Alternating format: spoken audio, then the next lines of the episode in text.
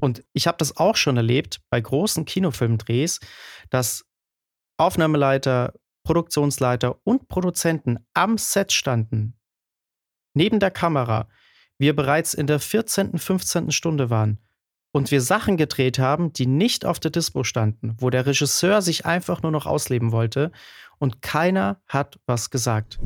Also erstens mal soll jetzt jedes Department einen Team-Captain kriegen. Da weiß ich jetzt schon, wie die Diskussion läuft. Okay, Leute, wer hat Bock, seinen Job und seine Karriere zu riskieren, um Till zu sagen, dass er schon wieder zu besoffen ist? Okay, niemand, der Praktikant macht's. Du bist unser Team-Captain. Das heißt, du wirst gezwungen, auf komische Deals einzugehen. Und daran krankt in der Branche.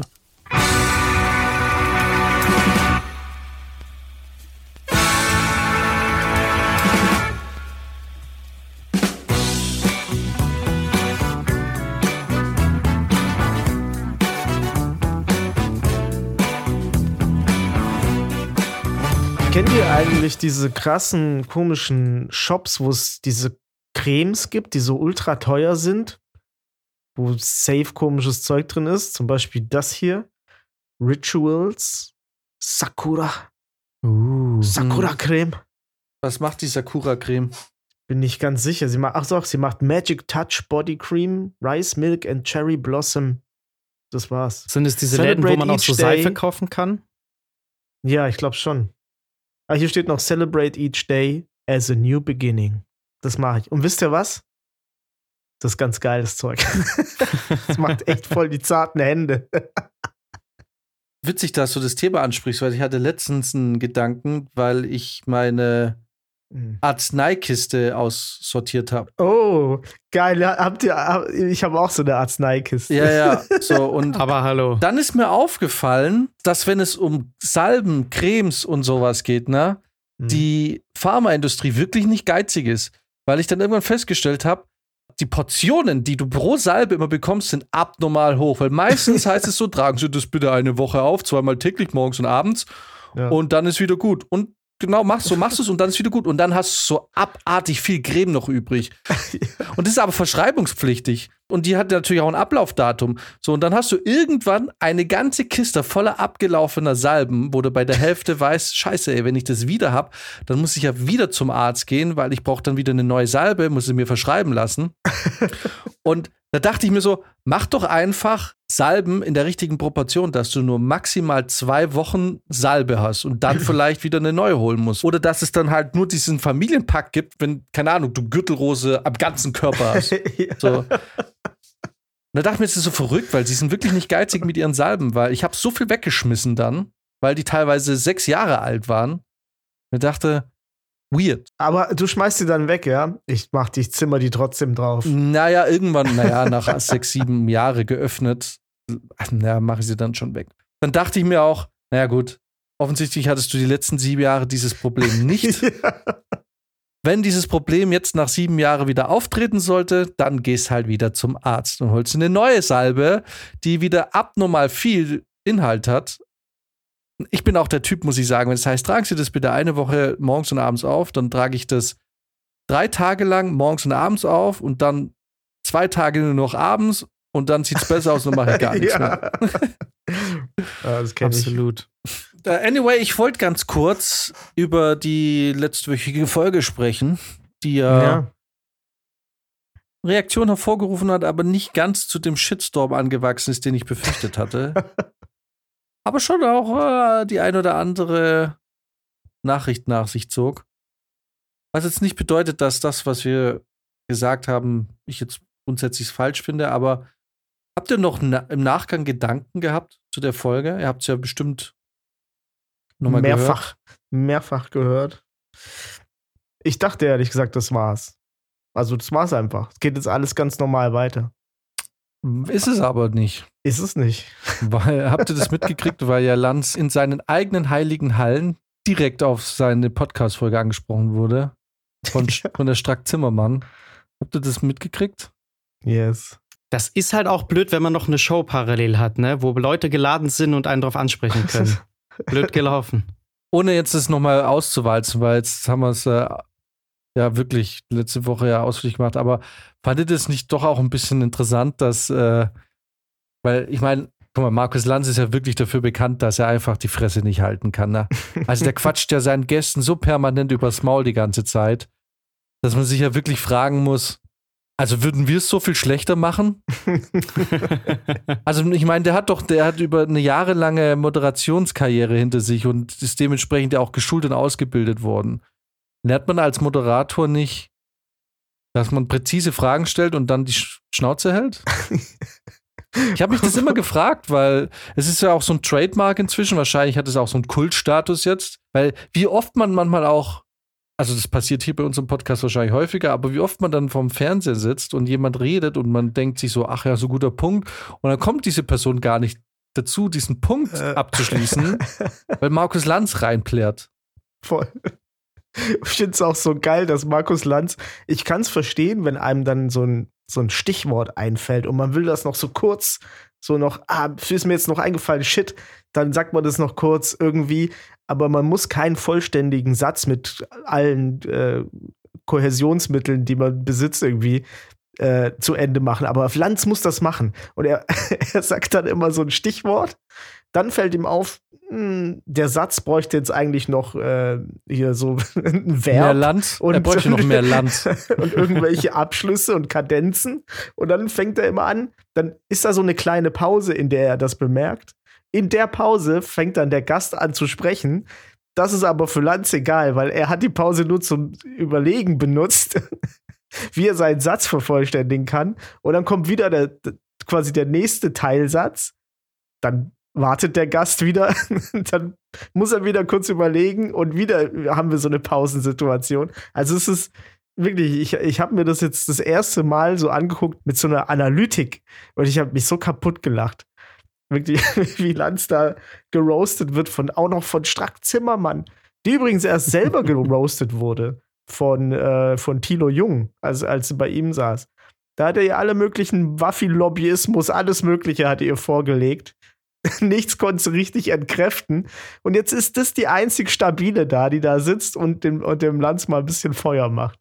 Aber ich kann mir auch vorstellen, dass äh, es bestimmt Zuschauer gibt, die Lanz gerne gucken und das genau das geil finden. Dass sie sagen dann irgendwie, ah oh, ja, der ist hartnäckig, ach, der, der, der bringt es auf den Punkt und. Also, was ich halt schlimm finde, ist, äh, oder was ich schlimm fand in der Folge ist, und ich, ich muss ja sagen, ähm, also ich mochte Markus Lanz die Sendung nie wirklich, weil ich einfach ihn irgendwie nicht so sympathisch fand und ich finde seinen Moderationsstil nicht gut. Ich muss sagen, im Gegensatz zu Richard David Brecht, was ich hier in, in unserem Podcast ja schon häufiger gesagt habe, der schwer unter dem Podcast leidet, finde ich, zumindest was seine Expertise angeht und sein generelles Auftreten, war Markus Lanz für mich durch den Podcast immer so jemand, bei dem ich mir dachte, ja, okay, in der Show finde ich dich, in deiner Sendung finde ich dich irgendwie nicht so cool, aber irgendwie hier im Podcast, du bist mir auf jeden Fall hier sympathischer als dein Kollege. Ja. Ähm, und ich habe mir dann, und er macht eigentlich ist diese ganze Geschichte, dieses, dieser ganze Ausschnitt, bei dem er angesprochen wird auf die äh, Folge über orthodoxe Juden, von der Strack-Zimmermann ist fast eigentlich so alles zusammen, was ich an Markus Lanz in seiner professionellen Karriere einfach nicht leiden kann. So, ne, er quatscht hier rein. Was ich aber viel verrückter finde, ist, und er redet sich da wieder um Kopf und Kragen. Er, er sagt dann irgendwann so, na, das ist hier eine saubere Sache und irgendwie er besteht darauf, dass alles hier sauber vonstatten geht.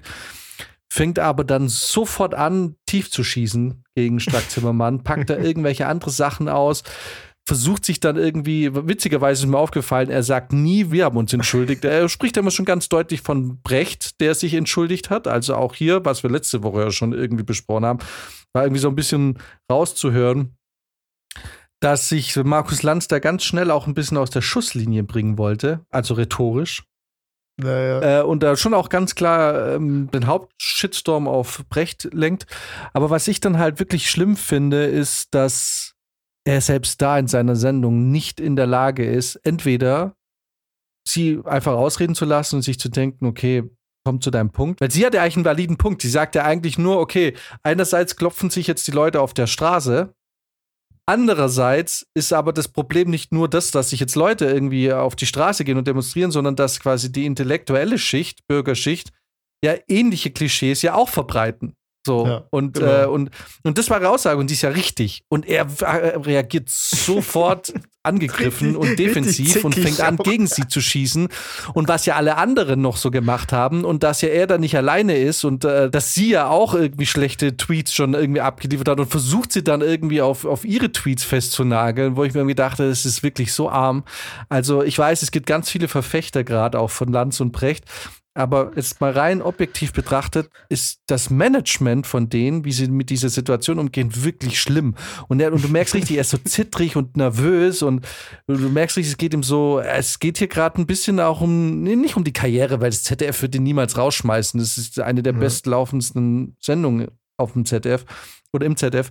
Aber es ist halt so unter der Gürtellinie und sowas von nicht routiniert, beziehungsweise routiniert ist das falsche Wort. Was ist denn das richtige Wort? Naja, so, so gesetzt, also we- weißt du, so in sich ruhend kann man ja auch mit Kritik umgehen. Ich finde, man merkt richtig, wie, dass er innerlich wie so ein aufgescheuchtes Reh ist gerade. Wirklich alle Defensivmechanismen, die, die er hat, einfach zündet.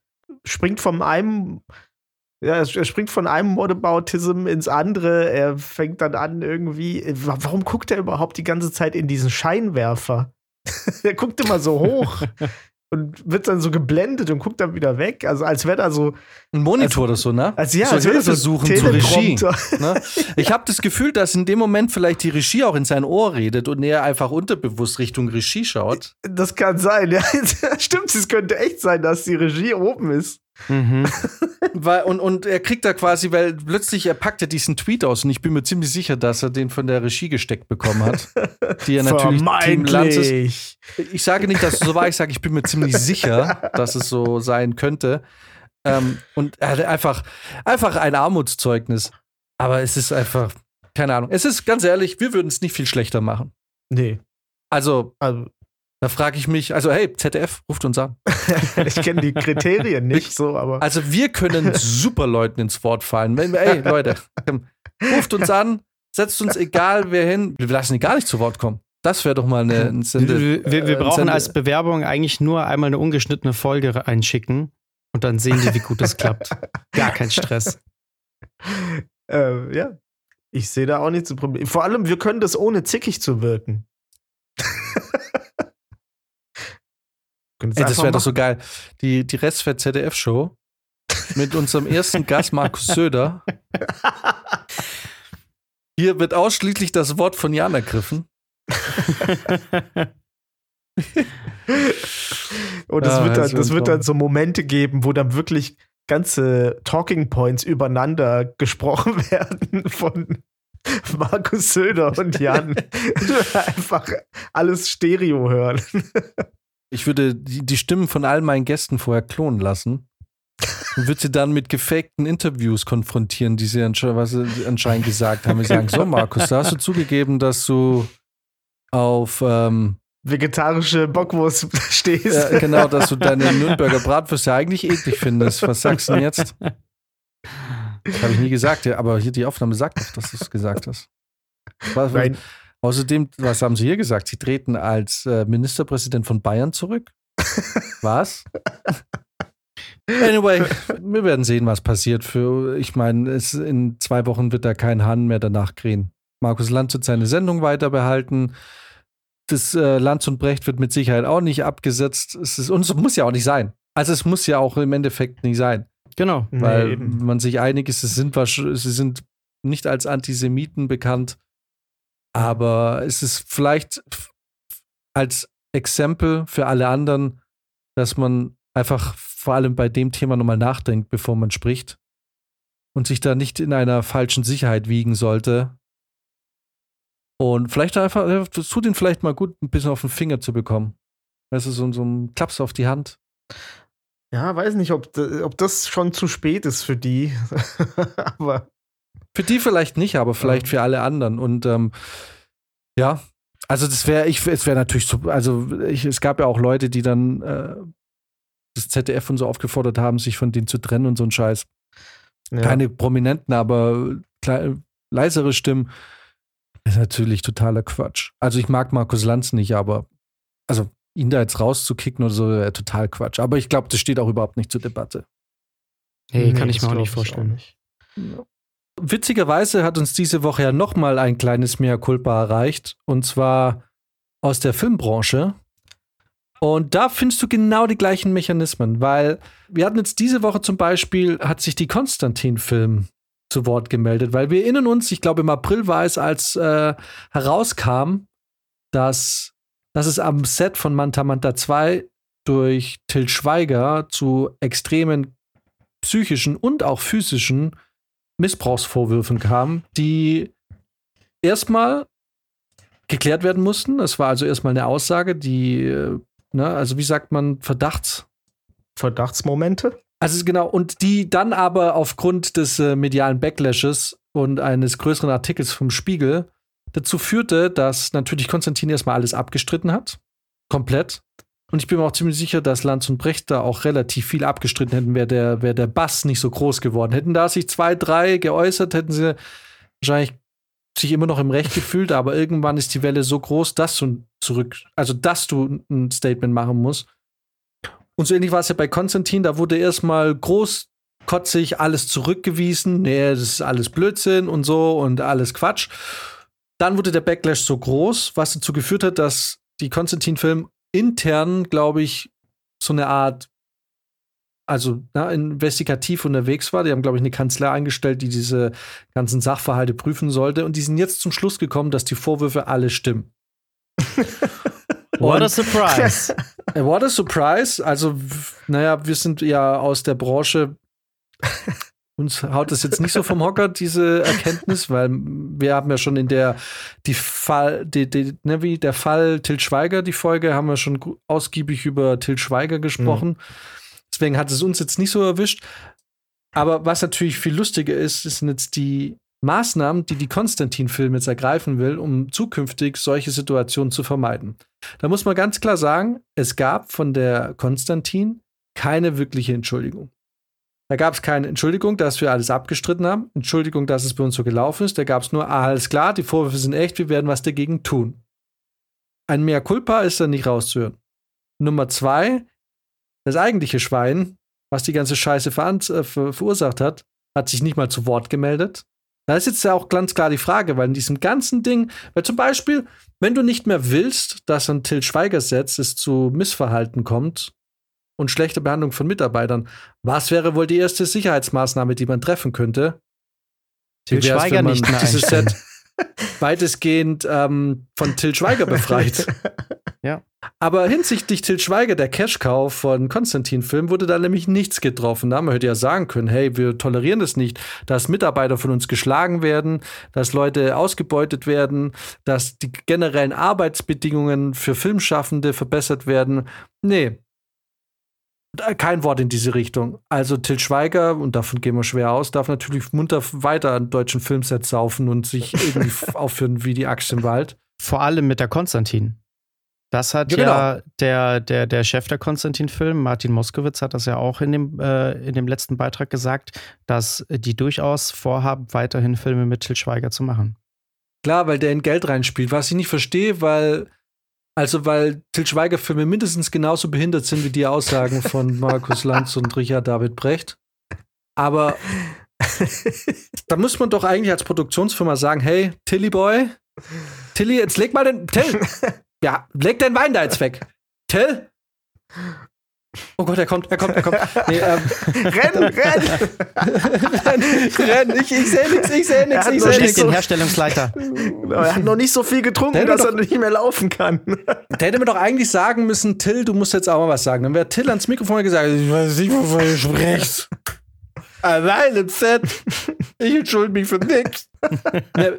Also, man hätte sagen können, Till sagt da mal was, aber Till sagt nichts. Till ist auf Mallorca und prügelt sich mit Jan Ulrich. Säuft sich gemeinsam ein rein. Weißt du, das Ding ist ja, sind wir mal ehrlich, wir werden es natürlich nicht sagen, aber alles, was da gerade berichtet wurde, das ist ja wirklich, also das ist ja noch nicht mal die Hälfte.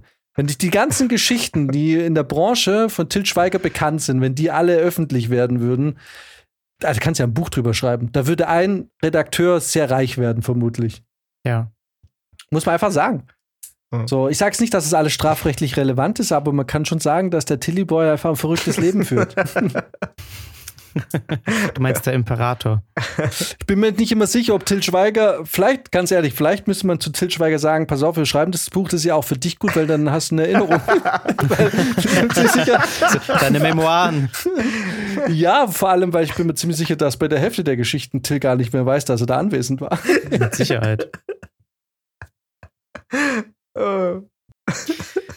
ähm, aber es ist doch genauso. Und was ist die Konsequenz von der Konstantin-Film? Zum einen haben sie sich einen Sündenbock gesucht, einen nicht existierenden Sündenbock. Sie haben angeprangert, dass eine bestimmte Position äh, bei der Produktion nicht besetzt wurde, die ja dafür verantwortlich gewesen wäre, die Kritik und den Mangel der Qualität bei der Produktion ähm, zu erkennen und dagegen zu wirken, auch einzuschreiten bei Fehlverhalten. Ähm, das ist in dem Fall der Produktionsleiter. Und diese Position gab es zum Beispiel bei Manta Manta 2 nicht. Äh, demnach gab es keine überwachende Funktion. Rechtfertigen tun sie das damit, dass sie keinen gefunden haben, der Produktionsleiter bei diesem Projekt machen konnte, weil einfach alle beschäftigt waren. Weg, die waren weg. Kann man jetzt mal so dahinstellen. ich könnte mir auch vorstellen, dass keiner machen wollte. Keine Ahnung warum. Aber das ist jetzt so das Ding, warum es überhaupt schiefgelaufen ist. Wir konnten die Position nicht besetzen und deswegen können wir eigentlich auch nichts dafür. Das ist so die eine Aussage. Das ist Wahnsinn, oder? Das ist super. Also das Fehlverhalten von jemandem zu entschuldigen, weil es jemand, weil jemand nicht anwesend war, um dieses Fehlverhalten zu korrigieren, ist einfach bescheuert. Das ist genius. Ja. Noch dazu muss man sagen, dass man ja bestimmte Sachen auch gar nicht ansprechen konnte oder sich nicht getraut hat. Das geben sie soweit zu, weil man Angst hatte, dass zum Beispiel ein Till Schweiger dann die Dreharbeiten abbrechen könnte. Klar. Und da wollte ich euch fragen, ist das also kann der das einfach machen? Der hat doch dann auch der Vertrag. Hat auch einen Vertrag, oder? der muss so seinen Vertrag ja, erfüllen, der kann ja, ja nicht sagen. Aber da muss man dazu sagen, natürlich unterschreiben die alle Verträge. Sowohl Regisseur als auch Schauspieler. Die sind alle genauso angestellt bei den Produktionsfirmen wie wir auch. Aber dennoch ist die Angst der Produktionsfirmen so groß, dass diese besagten Leute am nächsten Tag nicht bei den Dreharbeiten erscheinen, dass die halt wirklich einen Freifahrtschein haben. Also wenn du da bestimmte namenhafte Schauspieler am Set hast, dann wird da alles dafür getan, dass die zufrieden sind, auch wenn es über deren Vertragsbedingungen hinausgeht, weil man so sehr Angst hat, dass die wirklich am nächsten Tag nicht kommen. Und wenn die nicht kommen, dann kostet das halt richtig viel Geld. Ne?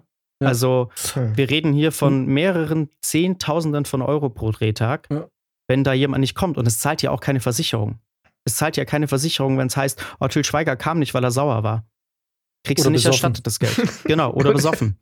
Und deswegen ähm, Aber er kommt, wenn er wird da schon ist. klein beigegeben. Also es gibt ja. in, in der Branche halt wirklich wenige oder fast gar keine Produzenten oder höhere Positionen, die sich dann da wirklich hinstellen und sagen, so nicht.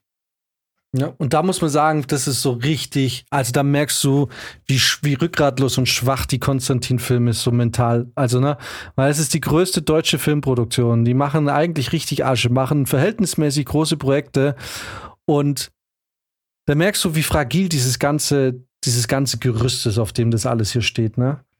Weil mhm. natürlich, mhm. und ich verstehe es auch nicht, wie grenzdebil man sein kann, um wirklich in einen Kinofilm von Til Schweiger zu gehen. Also ich verstehe das nicht. Das ist da, also du, weißt du, das sind 13 fucking Euro, die du raushaust für, für eineinhalb Stunden geistige Behinderung. Das ist irgendwie, ich meine, was ist denn das?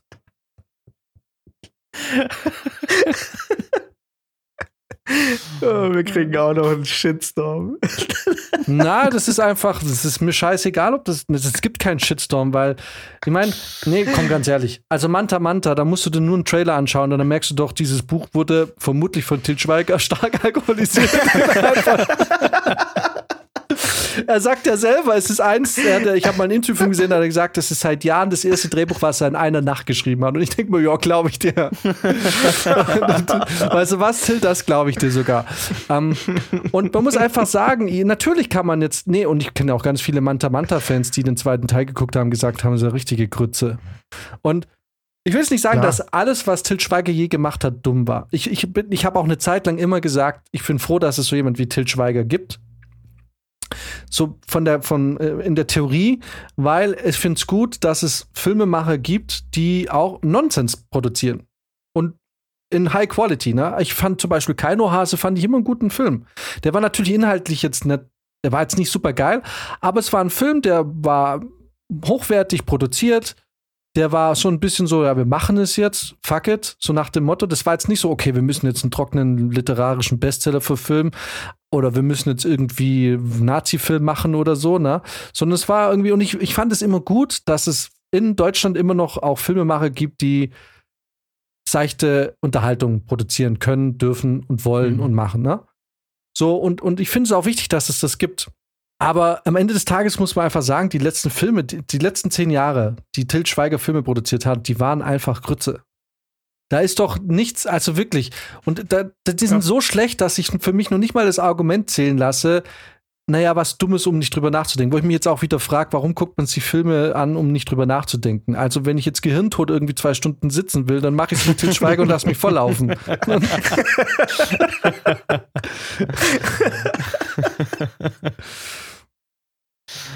So, ja, also warum absolut. sitzt man sich in einem Film, wo mein ja. Anspruch ist, ich habe jetzt zwei Stunden lang läuft mein Gehirn auf Leerlauf. Das ist ja, so ein Konzept, ich was ich nicht verstehe. Ich verstehe, dass man sich jetzt nicht hier jedes Mal irgendwie äh, sich äh, super diepen, krassen Politik-Scheiß reinziehen will oder so, mhm. ne? Aber irgendwie. Ja.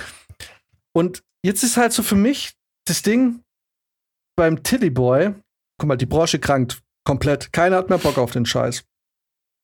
Die, die Auftragslage ist dieses Jahr katastrophaler denn je. Ich habe noch nie erlebt, dass es der Branche so schlecht geht wie gerade. In München geht gar nichts.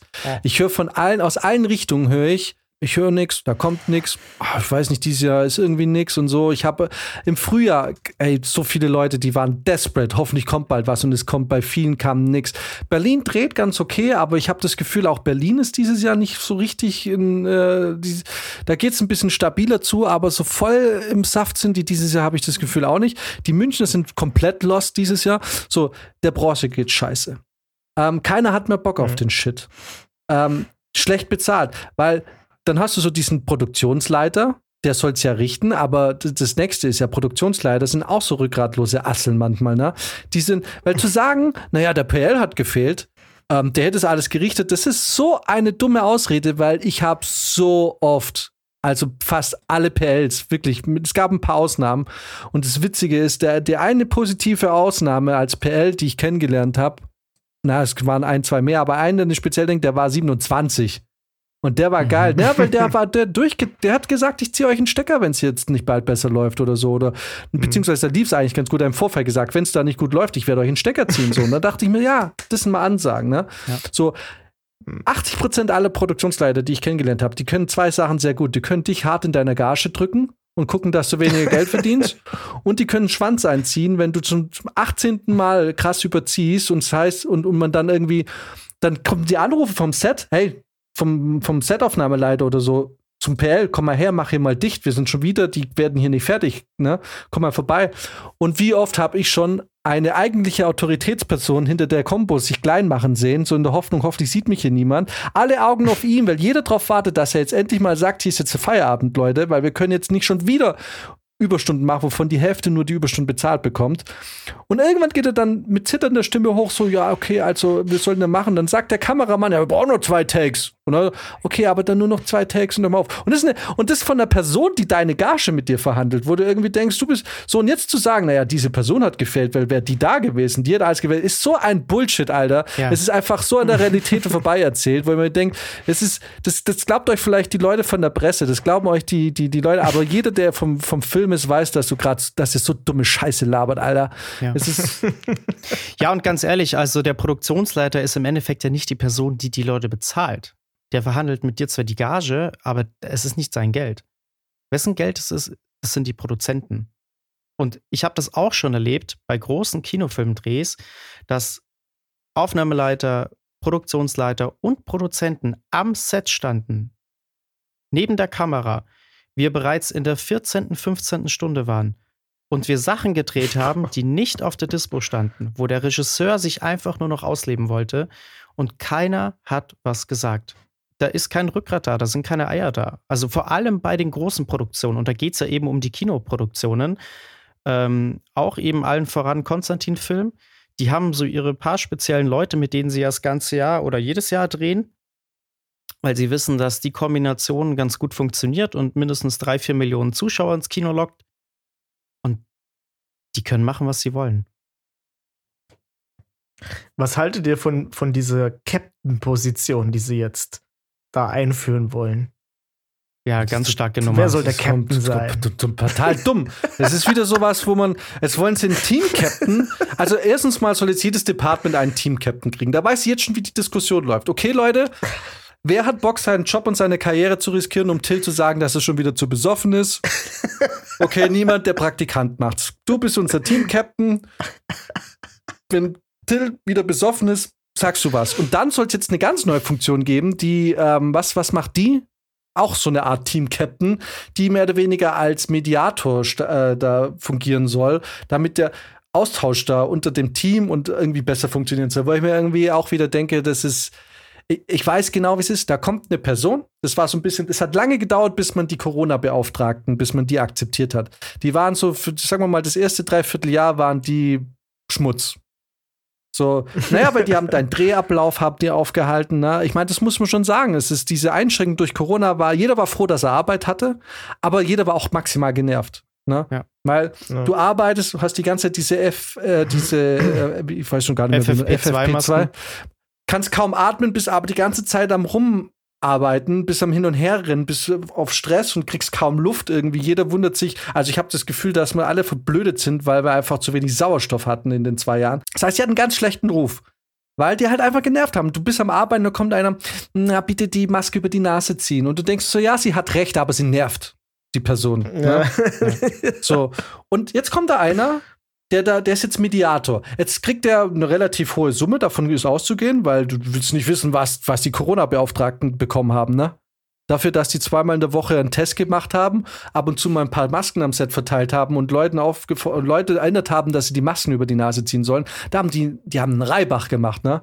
So, kannst du davon ausgehen, dass die Person, die da kommt, dass die eine relativ gute gutes, eine gute Gage bekommt. Ne? Jetzt nicht exorbitant, aber ich würde sagen, im Verhältnis sehr groß. So, jetzt muss die aber natürlich rechtfertigen, warum sie hier ist, ne? Weil die kriegt ja Autorität, da, die kriegt im Vorher, wird die geeicht. Du, wenn du da bist und du kriegst was mit, dann musst du was sagen. Ich ja, weiß noch, das ist dann jemand, der ist extra, der dann denkt, wenn er nicht jetzt was tut, was äh, in seiner Jobbeschreibung steht, hat er nichts für sein Geld getan und dann macht das natürlich extra. Genau. Oder vielleicht. Vor allem, wenn dann extra. irgendwie die Leute, die seine Gage verhandelt haben, am Set rumlaufen.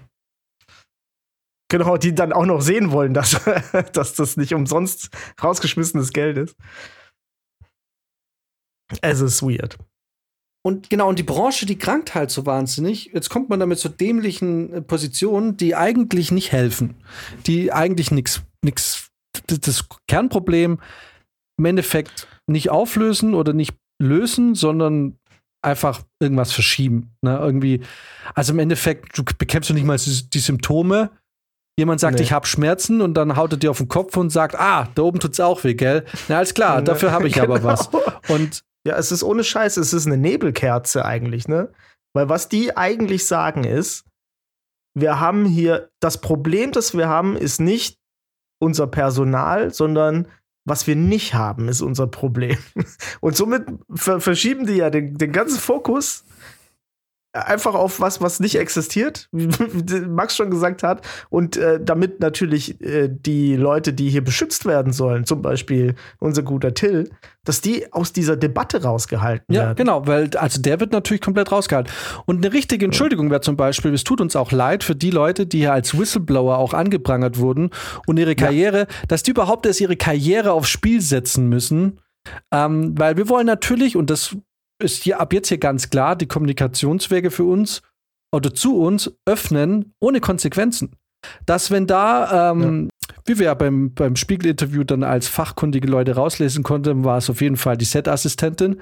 Ähm, wenn die Set-Assistentin, ähm, wenn die jetzt zu uns kommt und sagt so, ja, der Till ist ähm, heute mal wieder heute, heute schmeckt heute läuft zweispurig beim Till wieder. Ähm, dass, dass die nicht irgendwie um ihre Karriere fürchten muss und dass es da nicht heißt, ja, du bist jetzt auf der schwarzen Liste. Und dass man da vielleicht sagt, uns tut es auch leid, dass die Leute, die sich da äh, irgendwie anonym getraut haben, bis der Spiegel die Fassade einfach durch schlechtes Schreiben einfach bei jedem gelüftet hat. Also wirklich, wenn man vom, vom Fach ist und du liest diesen Artikel vom Spiegel, du, du weißt einfach, welche Position. Ich habe genau, ich, ich habe geguckt, ich wusste genau, welche Person es ist ja. die da äh, gewhistleblowt ja. hat. Und Karriere gekillt ja. von schlechter Redaktion. Ja, und das Ding ist halt auch, für jeden Außenstehenden, der jetzt nicht beim Film ist, hören sich diese Lösungsvorschläge natürlich jetzt auch wieder irgendwie ganz spannend an. Aber jeder im System weiß auch, dass es einfach nicht umsetzbar ist. Also allein schon der Fakt, dass du jetzt eine zusätzliche Person einstellen willst, die ja bezahlt werden muss, die dann auf sowas achtet, ist einfach unrealistisch bei den Budgets, die sie haben. Wenn du da dich schon um einen Runner streiten musst, der irgendwie ein Monatsgehalt von 400 Euro bekommen soll. Und was auch ganz klar ist, ist, dass es einfach neue Positionen schwer haben. Vor allem Leute, die auch neu auf der Position selber sind. Ne? Also es gibt halt dann doch gewisse Hierarchien und ähm, oftmals hat auch der mehr zu sagen, den man halt kennt, vom Namen her. Und wir erinnern uns eben daran, so wie du es auch schon gesagt hast, wie es am Anfang war mit den äh, Hygienebeauftragten, auf die hat keiner gehört, die kannte keiner, da, da, dachte man sich so, wer bist du überhaupt? Das gleiche kam mit den Green Consultants, die ja quasi fürs grüne Drehen verantwortlich sind. Das wird auch so ein bisschen wegignoriert. Und genauso wäre es mit der Position auch. Ne? Also, wie willst du bei so einem Filmset Autorität verbreiten, wenn dich keine Sau kennt, wenn deine Position keiner kennt? Das wird einfach nicht angenommen. Also, wenn du an einem Filmset Unsicherheit ausstrahlst, dann bist du im Haifischbecken. Dann genau. bist du eine blutende Robbe, die da im offenen Wasser schwimmt und um dich herum kreisen sie. Da, da wirst du zerfleischt. Es ist einfach so. Und gerade in so Filmsets, die total viel Druck haben, weil der Leistungsdruck da ist. Also ich kann mir vorstellen, dass so ein Filmset von Til Schweiger generell schon ein komisches Set ist, weil ich weiß ja auch, welches Stammpersonal dabei ist. Und das Stammpersonal ist jetzt auch nicht dafür bekannt, dass die jetzt da das sind so die Alteingesessenen. Mhm. Da weißt du einfach, das Set an sich hat schon einen bestimmten Umgangston. Ne? Wo man jetzt mhm. sagt, na, das ist jetzt hier. Ich meine, das ist Filmset ist Baustelle der Umgangston, der ist direkt, der ist manchmal schroff, der ist manchmal, je nach Set ist es mal besser, mal schlechter. Also wer beim Film, also wer keine direkten Ansagen verträgt, ist beim Film sowieso schlecht aufgehoben. Das muss man schon sagen. Aber wenn du halt unsicher in deinem Job bist, deine Position nicht so wirklich toleriert, akzeptiert und auch verstanden wird von den anderen, dann hast du da relativ wenig zu melden. Und Max hat ich weiß nicht, ob du es im Podcast mal erzählt hast, aber du hast es mir erzählt, die deutsche Produzentenvereinigung und Gewerkschaft und alle, und da sind ja auch die PLs mit drin, die beratschlagen sich seit Jahren, okay, der Nachwuchs fehlt, es kommt niemand mehr, was machen wir, wie können wir die Bedingungen verbessern? Und man hat irgendwie das Gefühl, dass man es mit totalen Luschis zu tun hat. Also man will ja kaum glauben, dass das wirklich professionelle Produzenten sind, weil da kommt die mit Lösungen um die Ecke mit, ja, ähm, machen wir vier Tage Woche vielleicht, ist das schlau? Und man denkt sich so, jeder weiß, dass die vier Tage Woche beim Film vor allem die Leute, die in der Vorbereitung und im Büro sind, ein Albtraum sind, weil es dann nur noch ein Tag ist, der weniger bezahlt wird. Und es ist ganz klar, und auch diese Scheiße, die sie jetzt bei der Konstantin-Film da versuchen, als supergeilen Meilenstein zu verkaufen, das ist alles in der Pfeife geraucht. Die einzige Sache, die das Klima beim Film unglaublich verbessern würden und dauerhaft auch den Nachwuchs wieder zum Film bringen würde, ist ganz einfach, aber unbequem, weil es kostet Geld, mehr Drehtage, geregelte Arbeitszeiten. Und ordentliche Überstunden und Zuschläge, wenn es überschritten wird. Versucht nicht, mit möglichst wenig Geld einen fucking Film durchzuboxen, bei dem du jetzt schon ganz genau weißt, wo du schon, ich weiß es ja, ich habe acht Jahre Vorbereitung gemacht. Da wird schon beim Stecken vom Drehplan ist klar, dass, dass das Pensum niemals eingehalten wird. Da ist schon klar, mhm. dass der Drehplan, der, nachdem man dreht, nicht der Drehplan ist, der zum Arbeits-, äh, zum Gewerbeamt geschickt wird, sondern kriegt das Gewerbeamt schön der Drehplan, der schön aussieht. Und der Rest kriegt, der äh, kriegt den Drehplan, der auch, der ist nicht realistisch. Die kriegen dann den Drehplan, wo man sagt, okay, bis dahin ist die Toleranz vom Team. Und dann weiß man aber, okay, wenn wir morgens anfangen, das, werden, das wird auf jeden Fall nicht vor 8, 9 heute Abend fertig sein. Und dann hast du einen 14, 15 Stunden Tag. Und dann passiert Folgendes. Und, und das zum Beispiel sagt die Konstantin-Film nicht, da hat sie nämlich nicht Klarstellung bezogen. Dann muss man einfach sagen, okay, da werden keine Stundenzettel mehr gefälscht, weil wie oft, wie oft ist schon passiert, dass Leute ihren Stundenzettel abgeben, der einfach krass, krass ist, ne? Und der Pell sagt dir nur, schreibe ich dir nicht. Den, den, den kannst du so nicht abgeben. Ja, warum nicht? Weil du da, weil du alleine in dieser Woche dreimal über 13 Stunden gekommen bist. Das, das machen wir nicht. So. Und dann wirst du, und dann gibt's die Deals, ne? Okay, du machst mir jetzt, du unterschreibst mir jetzt einen, einen Stundenzettel, der passt. Und dann machen wir das so unten rum. Aber das Problem ist, du unterschreibst es und gibst es dem ab und dann ist es ein offizielles Dokument. Du kannst danach nicht sagen, ja, ja das ist gefälscht. Du hast es unterschrieben ja. und abgegeben. Danach ist deine Verhandlungsgrundlage bei null. Ne? Also, das heißt, du wirst gezwungen, auf komische Deals einzugehen. Und daran krankt in der Branche.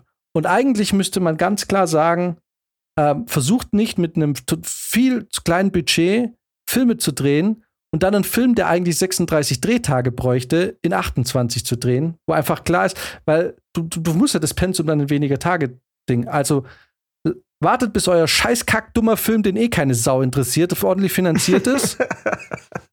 und dann dreht ihn in einer vernünftigen Zeit. So, ja. und dann, weil ich, ich habe so satt gehabt, ne? Ich habe teilweise, da, da wirklich, ich habe mit beobachtet, da, da wurden Praktikanten, wurden vom PL behandelt, als wären die jetzt schuld dran, dass diese Produktion finanziell ruiniert ist. So, ja, wie kannst du es wagen? Was, du willst 650 statt 400 Euro im Monat? Ne, das können wir uns nie leisten. Das können wir uns nicht leisten. Dann gleichzeitig, das ich habe solche Gespräche miterlebt. Das ist Wahnsinn. Und dann eine Minute später kommt der Eil rein und sagt so, ah ja, wir haben uns da bei der Tech-Rag ein bisschen vertan, wir brauchen doch nochmal einen Steiger. Zack, dreieinhalbtausend Euro weg. Ja. da wird ein neuer Steiger bestellt und, und aber da beschwert sich niemand. Das Geld, das findet man dann irgendwo, ne? Aber die Leute vernünftig zu bezahlen, das ist so verrückt. Es ist so, ändert das und dann habt ihr die Probleme ja. alle nicht. Weil dann, äh, und, und, ja, und dann, und dann muss man auch ganz klar, und ja, ich verstehe das auch nicht, warum man dann so einem Til Schweiger den Arsch pudert oder einem Schauspieler den Arsch pudert. Weil, weil Til Schweiger ist doch mindestens genauso angewiesen auf die Konstantin. Wenn die Konstantin zu Til Schweiger sagt, pass auf, wir machen nichts mehr mit dir, dann sagt er. ja. ja. Ich glaube auch ehrlich gesagt, dass die ganzen Produktionsfirmen, gerade die großen, eigentlich gar nicht wissen, dass sie die Leute eher am längeren Hebel haben, wie, wie sie denken. Also, die haben da irgendwie mehr Angst davor, dass wenn die Leute mit denen nicht mehr arbeiten wollen, dass sie ruiniert sind. Aber ich glaube auch, dass es teilweise auch andersrum ist und dass die genauso um ihren Job bangen müssen. Gerade in Zeiten wie diesen jetzt es ist für mich auch ganz klar, das ist doch, das ist doch nichts vertragswidrig. Du kannst so einen Vertrag reinschreiben. Pass auf, Tilly Boy. Jetzt mal bitte kurz für eine Stunde nüchtern, damit wir das Ding unterschreiben können. Dann kannst du wieder machen, was du willst. So, ja. Tilly. Hier kommt jetzt eine Klausel rein. Wenn es zu einem Drehabbruch kommt, weil du nicht die Finger vom Schnaps lassen kannst oder weil du einen Futz quer sitzen hast, dann zahlst du mit deinem Privateinkommen. Ich weiß, was du auf deinem Konto hast, weil wir haben dich die letzten zehn Jahre bezahlt. So.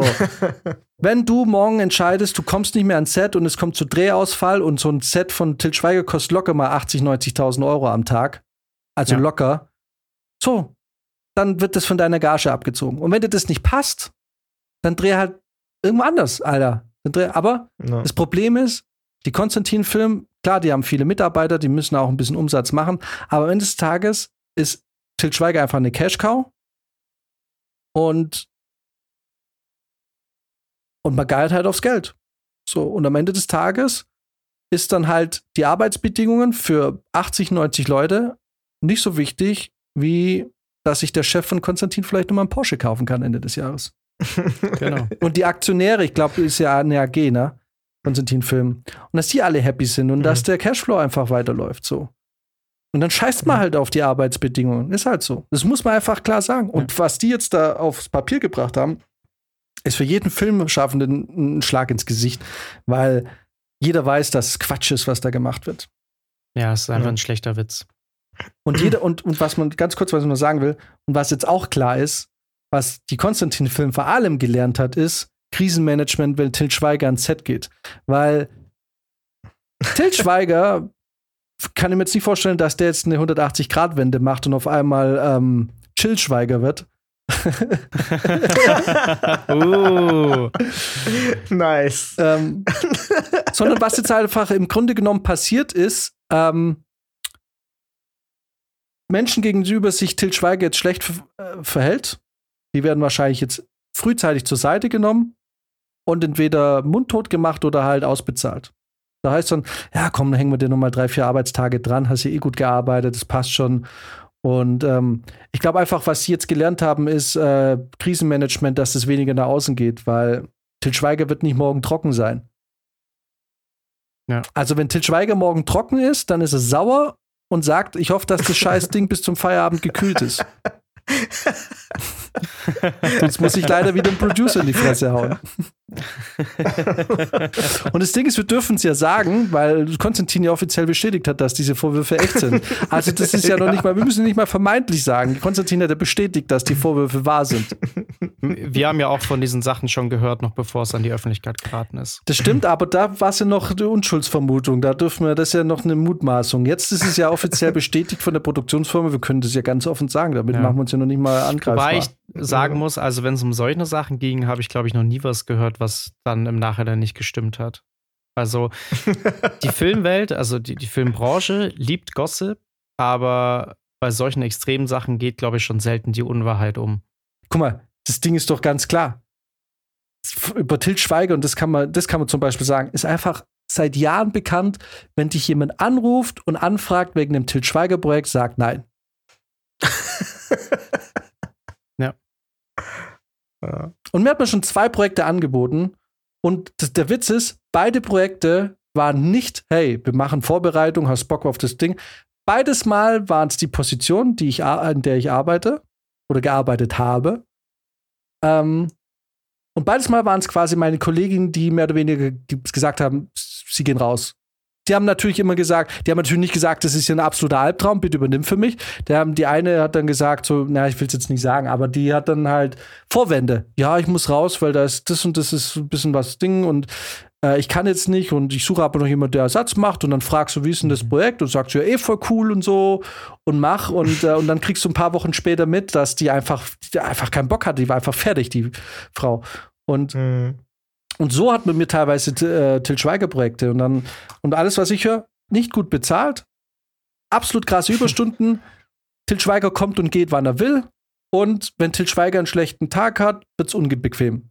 Da guck einfach, dass ihm nicht auf den Sack gehst. So, und das Problem ist, Mhm. ich habe in der Position gearbeitet, und ich sage jetzt ganz bewusst auch gearbeitet, weil ihr könnt mir nichts mehr, Ficker, Alter.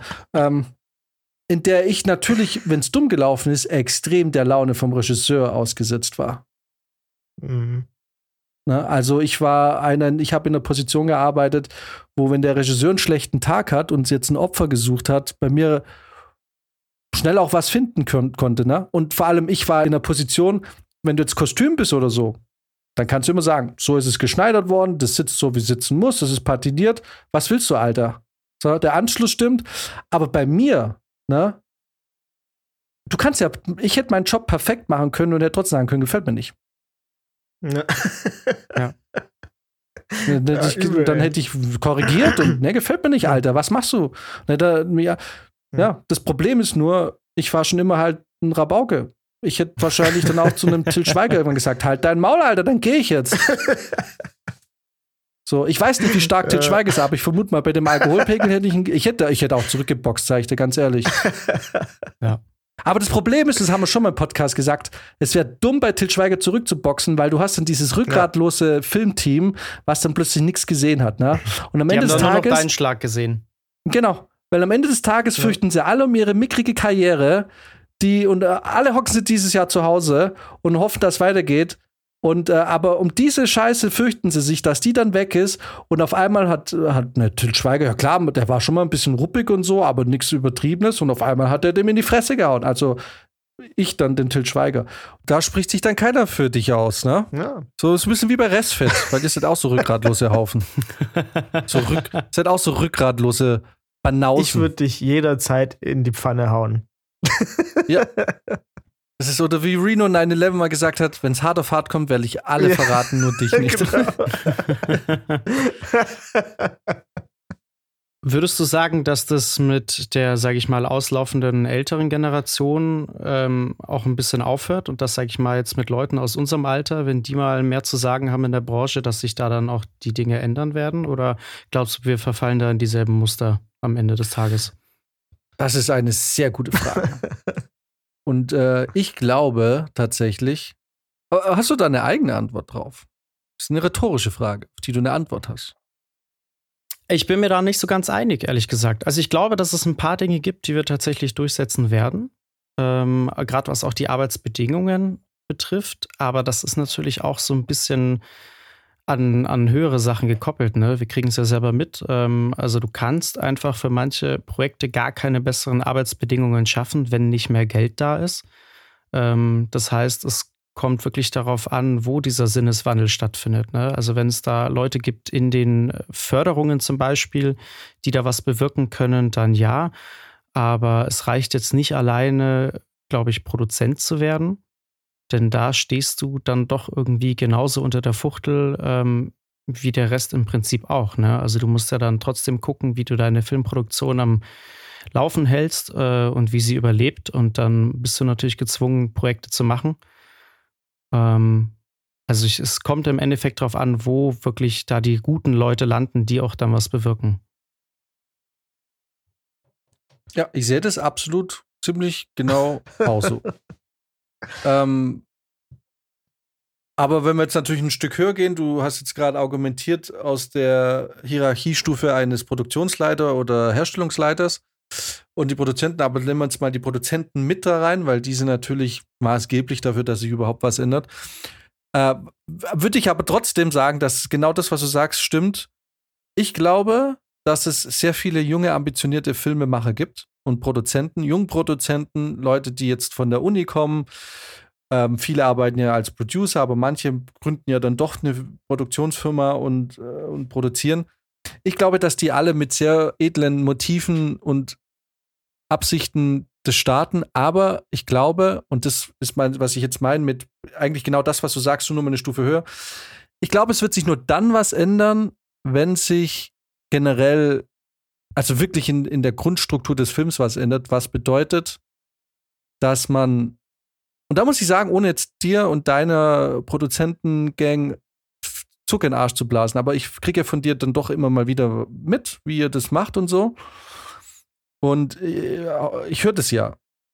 Und ich muss sagen, alles, was du mir bisher erzählt hast, seid ihr da wirklich so ein bisschen einzigartig, weil ich bei euch jetzt nicht das Gefühl habe, dass ihr über eure Verhältnisse produziert. Und ich glaube, der Schlüssel für eine gute, nicht toxische Arbeitsumgebung im Film ist die, dass du nicht über deine Mittel versuchst zu arbeiten, weil ich habe dann ein anderes Beispiel, können wir jetzt natürlich nicht namentlich nennen, aber junge Leute, die jetzt auch vor kurzem gegründet haben und äh, ihren ersten Film gemacht haben und relativ viel Förderung bekommen haben und und die machen es genauso beschissen wie alle anderen. Da hörst du, die haben einen Arsch voll Fördergeld bekommen. Und ich, ich krieg dann immer mal wieder so Updates, teilweise ungefragt von Leuten. So, so. Und dann fragt man irgendwann so, ja, wie läuft's? Und dann heißt es, ja, die haben zu wenig Budget, die brauchen mehr Budget. Und da denke ich mir, okay, da geht's genau, also da macht schon der Nachwuchs genauso weiter wie, wie die Alten, ne? Okay, irgendwie, wir haben jetzt irgendwie 80.000 Euro Budget was für einen Kurzfilm, der kein Geld einspielt, eh schon ein Haufen Geld ist. Aber wir müssen, wir brauchen 120, um es genauso umzusetzen, wie wir es gern hätten. Da denke ich mir, okay, hier wird einfach das Problem auf die nächste Generation vererbt. Ihr schaut euch genau das, was falsch läuft beim Film, ab und macht es jetzt schon. Ihr, habt noch nicht mal gehen gelernt. Ne? ihr seid noch im Krabbelstadium. So. Ihr fangt jetzt an, die ersten Schritte zu gehen und ihr macht genau den gleichen Stuss. Ja, also wie gesagt, ich, ich glaube eben auch, dass da durchaus schon ein Wandel stattfinden wird, ähm, wenn unsere Generation da auch mal ein bisschen am Drücker sitzt, aber halt eben auf den verschiedensten Positionen. Ähm, Gerade weil auch einfach immer noch so dumme Fehler manchmal begangen werden. Also das ist das, was, was mich wirklich aufregt. Um jetzt da nochmal vielleicht kurz auf das Thema Drehbuch zu kommen. Ähm, ich hatte auch schon Produktionen, wo du in der Vorbereitung bist und teilweise auch schon im Dreh und das Drehbuch noch nicht fertig geschrieben ist. Also du, du machst teilweise Projekte, wo einfach von vornherein klar ist, dass das so Unmengen an Kost Zusatzkosten bedeutet, weil du einfach nicht richtig arbeiten kannst. Also wir hatten das jetzt auch beim letzten Projekt, der wurde so schlecht vorbereitet, dass die Produktion dann nicht richtig arbeiten konnte und dann wird natürlich alles teurer und dann meckern sie alle, dass sie kein Geld haben. Also und das ist ja auch wieder was, was sehr, sehr früh entschieden wird. Also mit was für einem Stoff arbeitet man, wie weit ist der entwickelt, können wir damit schon äh, in die Finanzierung gehen. Das sind einfach Dinge, da werden immer noch so banale Fehler gemacht von sehr erfahrenen Leuten und ich hoffe, dass sowas zum Beispiel irgendwann aufhört. Klar, man wird es nicht wissen, ne? es kann sein, dass wir irgendwann genauso blöd sind, aber ich habe das hm. Gefühl, dass generell schon mit unserer Generation jetzt gerade so ein neuer Zeitgeist kommt. Also, dass es da auch viele Ansätze gibt, womit die Leute einfach generell nicht zufrieden sind. Und wir kriegen ja gerade mit, wie schlecht es in der Filmbranche läuft, auch personell. Das war ja bei den alten Hasen, glaube ich, noch nicht so das Problem, weil da einfach so diese goldenen Filmzeiten waren. Ne? Da gab es jetzt Koks und Nutten noch auf den Partys, übertrieben gesagt. Aber ich glaube, wir wachsen jetzt ja gerade mit den Zeiten auf, wo es wirklich schwierig ist. Und ich glaube schon, dass da der Antrieb da ist, es dann besser zu machen. Ich hoffe es zumindest. Dass dann auch Voll. genau solche Sachen wie ein Till Schweiger oder eine Konstantin-Film einfach nicht mehr so viel Raum bekommen. Ja, ich meine, ich glaube, was, was wir halt brauchen, wäre einfach eine junge Independent-Produktionsfirma, die aufzeigt, dass es auch so geht. Ne? Und es hat Amerika, in Amerika war das A24. Mhm. Die äh, ja total viele Erfolge gefeiert haben. Ich glaube, wenn ich es mir, wenn, also es ist eine sehr junge Produktionsfirma und ich will jetzt nicht komplett Stuss erzählen, aber ich glaube, dass die auch relativ entspannt ange. Ich meine, die hatten, die kommen natürlich aus einer, haben einen entsprechenden Background. Das sind jetzt keine Bauern gewesen, die irgendwie Glück hatten. Aber das sind natürlich nicht Leute, die jetzt mit, mit Warner oder mit Sony oder mit äh, Disney oder so konkurrieren konnten. Und die haben aber einen Erfolg nach dem anderen gefeiert. Ne? Ähm, Hilf mir mal kurz auf die Sprünge. Was haben die für Filme nochmal gemacht? Ich, ja, die haben viel im Horrorsektor gemacht. Ja, schon, ne? Ich hab's äh, mir gerade gedacht. Ich glaube, die haben, äh, die haben, äh, äh haben die nicht auch. Äh, Blair Witch Project? Her Hereditary haben sie gemacht. So. Nee, nee, so ah. lange gibt es die gar nicht. Die gibt es äh, seit. Aber guck mal, die haben angefangen mit, genau, 2013. Aber, und das muss man halt sagen, als junge Produktionsfirma, die haben halt viel Independent-Zeug gemacht, ne? So Sachen, die, die du, die, die auch viel abgelehnt wurden, ne? Das ging los mit 2014 Ex Machina, was ein cooler Film ja. war, falls ihr ja, den gesehen ja, habt. Dann Moonlight, Oscar gewonnen. Ähm, It Comes at Night, absoluter Independent-Film. The Killing of a Sacred Deer, Independent. Hereditary war ein Rieseneinschlag, äh, ein Riesenerfolg. Mhm. Dann äh, Midsommar haben sie gemacht. Ähm, Krass, die ganzen, die ganzen Banger der letzten Ja, jetzt Jahre. The Whale haben sie gemacht. Everything Everywhere All at Once. Was ein, also das war ein richtiger, ähm, also der Film, der war ja richtig low budget. Und und genau, gegründet 2012, also seit elf Jahren und wirklich richtig geile Filme gemacht bisher für ihre wow. junge Zeit. Und wie gesagt, die Leute, die kommen nicht, ich meine, wie gesagt, das sind jetzt keine Nobodies, ne? Also die, das waren, glaube ich, die hatten teilweise schon jahrelang Erfahrung in, im Bereich zum Teil, ne? Also, was ich mir wünschen würde, persönlich, und das ist ein Appell an alle, hoffentlich, die äh, vorhaben, in der Branche zu arbeiten und irgendwann mal vielleicht Dinge entscheiden können. Ich würde mir wünschen, wenn man in Deutschland, auch, weißt du, guck mal, Warum braucht die Konstantin-Film Filmförderung? Ne? Hm. So, die könnten die Scheiße auch selber bezahlen. Ich würde hm. würd mich mega freuen, weil Filmförderung bedeutet Bedingungen. Hm. Ne? Bedeutet Redakteure, bedeutet, dir wird reingequatscht. Ich fände es richtig geil, wenn es eine Produktionsfirma irgendwann mal geben würde, die sagen würden: Pass auf, dann machen wir so eine Förderung. Fuck it. Die Idee ist geil, wir ziehen es durch, das wird voll geil wir haben die und die Bedingung vielleicht, so und so müssen wir es machen, aber wir tun es jetzt einfach. Und das wird geil. Und wenn es nicht geil wird, okay, wir, wir machen es jetzt nicht für, wir machen es jetzt nicht mit einem Budget, was uns bankrott macht, wenn es dumm läuft, aber wir ziehen es jetzt durch und wir knüpfen es nicht an Filmfördervereine, weil was ich mir wünschen würde, wäre, weil daran hängt so viel. Daran hängt ja auch, welche Schauspieler du kriegst. Ne? Da heißt es, ja, okay, ihr kriegt Förderung, weil da, da gehst du ja schon zum Filmförderverein und sagst, wir haben Til Schweighöfer, äh, nee, wie heißt er? Nicht Til Matthias Schweighöfer. Schweighöfer. Matthias Schweighöfer. So, und dann sagen die, ah, okay, Matthias Schweighöfer ist dabei, ja, kriegt er Förderung. Guck mal, wir sind, Max, du und ich, wir sind below the line Mitarbeiter von Tag 1. Ja. Ich habe den Job jetzt acht oder neun Jahre gemacht. Ich habe so viele Leute gesehen, die so viel drauf hatten eigentlich, die so engagiert waren, die so viel Talent hatten, auch Schauspieler, bei denen ich mir dachte, schade, schade einfach, dass, dass du wahrscheinlich nie die Chance kriegen wirst. Weil du bist zu alt oder dein Typus passt nicht oder was weiß ich. Du, du hast einfach, bei manchen Leuten weißt du einfach, das wird nie was werden. Und du Mhm. sagst dir natürlich nicht, na blöd, das wird bei dir leider nichts, weil du bist fett ähm, oder so. Aber du, du weißt einfach, wie die Branche funktioniert und du siehst sie und denkst so, boah, fuck, Alter, wenn es bis jetzt nicht geklappt hat, das, das wird wahrscheinlich nichts werden. Ne? Und du verabschiedest die aber mit so, hey, ja, cool, und äh, das nächste Mal dann in der Hauptrolle, haha, ja, ja. Und dann siehst du die nie wieder. Naja, naja, nee, weil du ein gutes Verhältnis zu denen hast. Ne? Und du hoffst ja auch, dass sie irgendwie was noch reißen werden, aber du weißt, da wird nichts kommen. Also die Chancen stehen sehr schlecht. Allein in München leben, glaube ich, 60.000 Ar- äh, Schauspieler, die Mhm. keinen Job haben.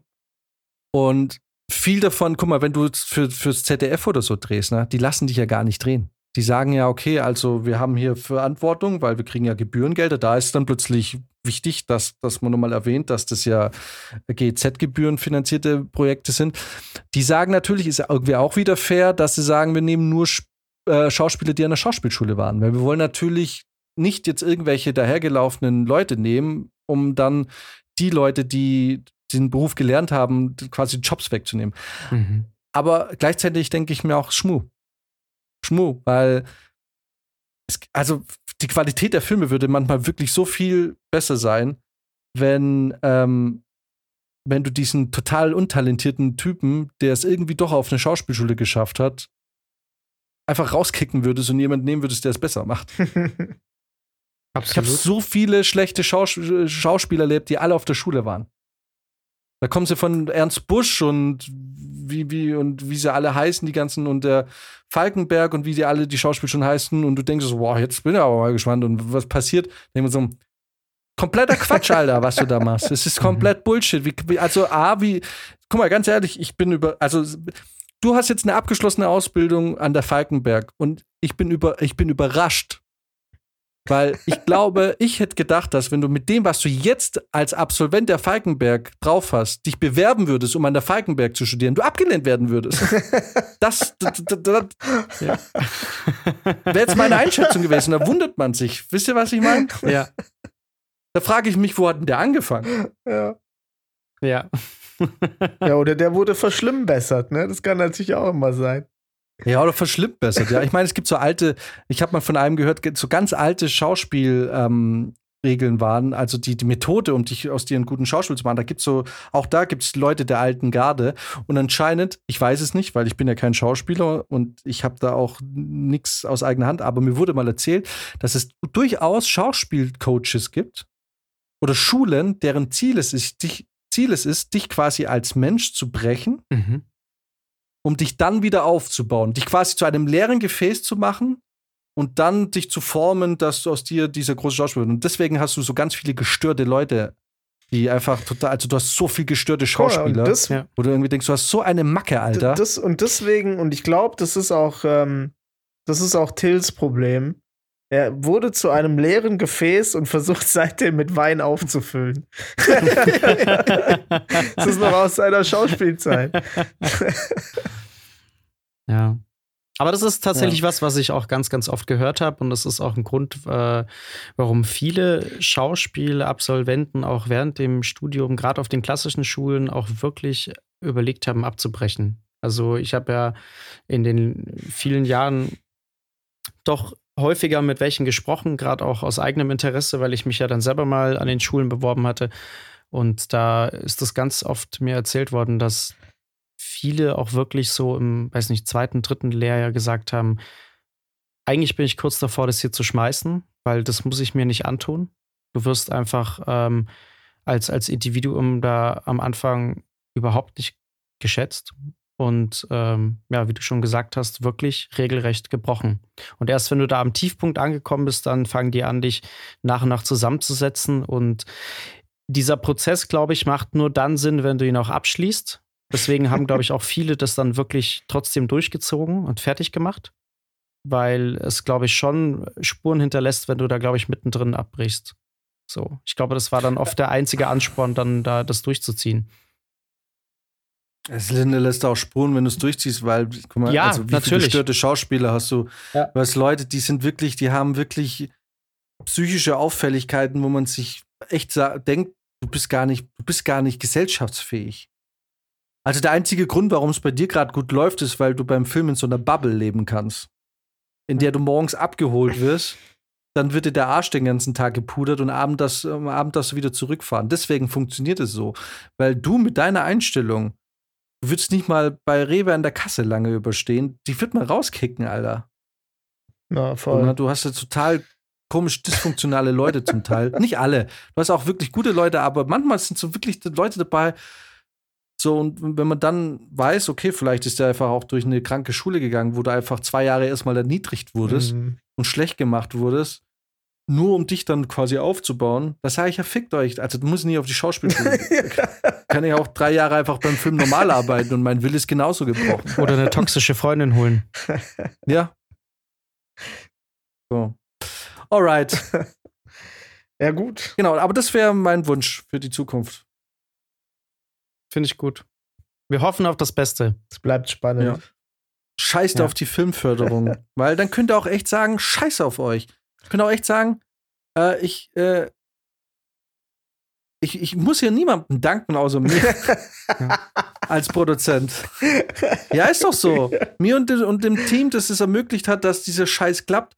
Aber ich muss hier nicht irgendwelchen Filmförderaffen irgendwie in den Arsch kriechen. Ich muss hier nicht bei irgendwelchen Sendern antanzen, sondern wir haben es alleine hochgezogen, zusammen mit einem Team. Den bin ich dankbar.